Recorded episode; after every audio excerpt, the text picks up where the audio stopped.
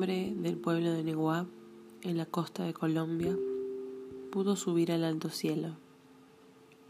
A la vuelta contó.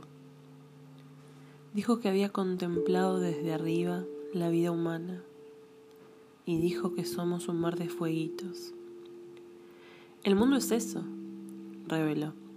Un montón de gente, un mar de fueguitos.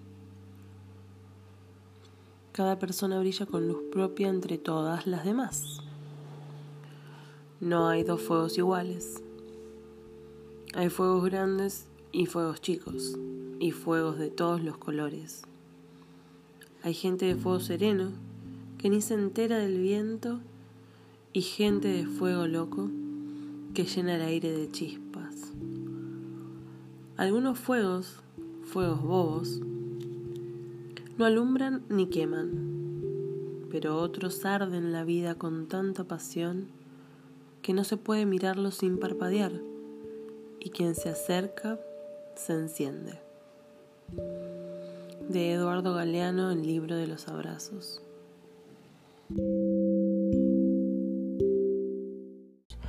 En el capítulo de hoy, si se quiere, vamos a a ver un poco, intentar llegar a esta construcción del lector modelo, de este lector crítico, ¿sí? Que ya no va a mirar más, ni a leer, ni a escuchar ninguna manifestación artística, sea literaria o audiovisual, de una manera ingenua. Sí, voy a... Agarrar esas visiones ingenuas y las vamos a intentar superar.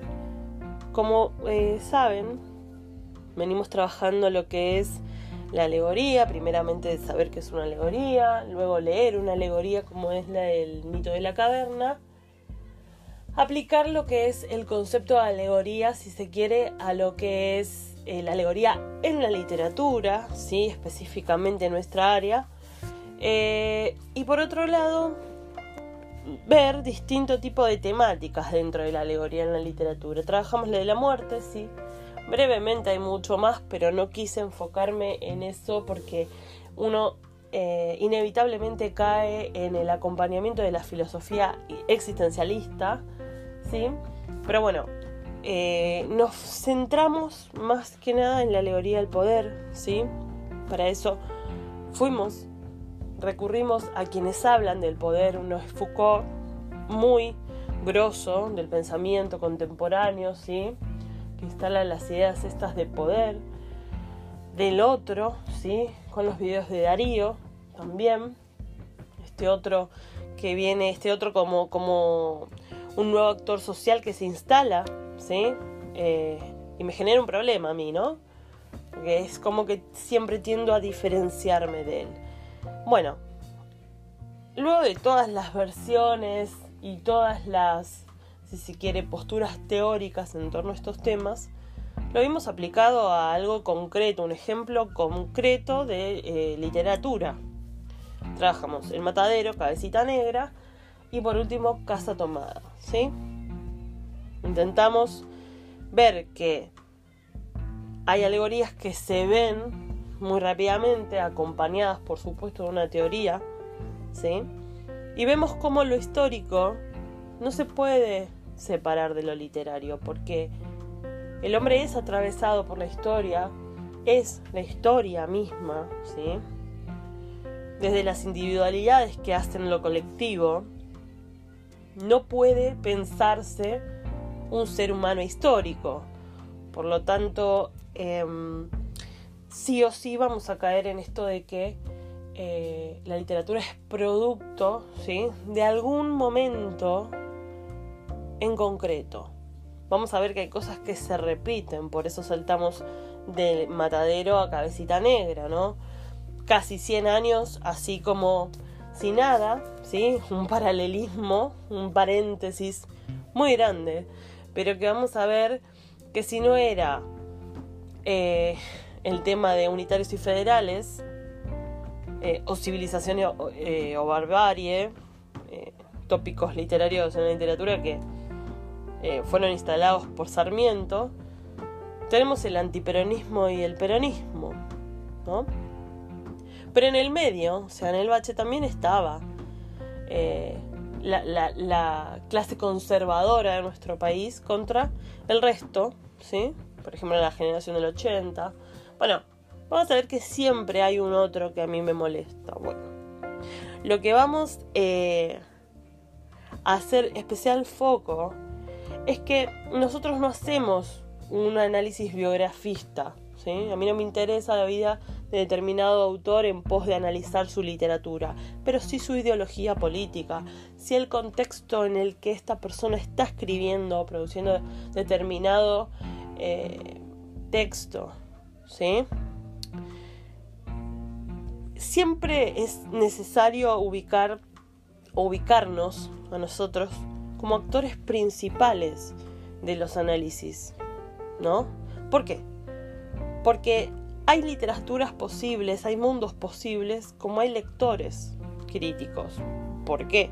Como venimos viendo, eh, nuestras competencias lingüísticas van creciendo, ¿no?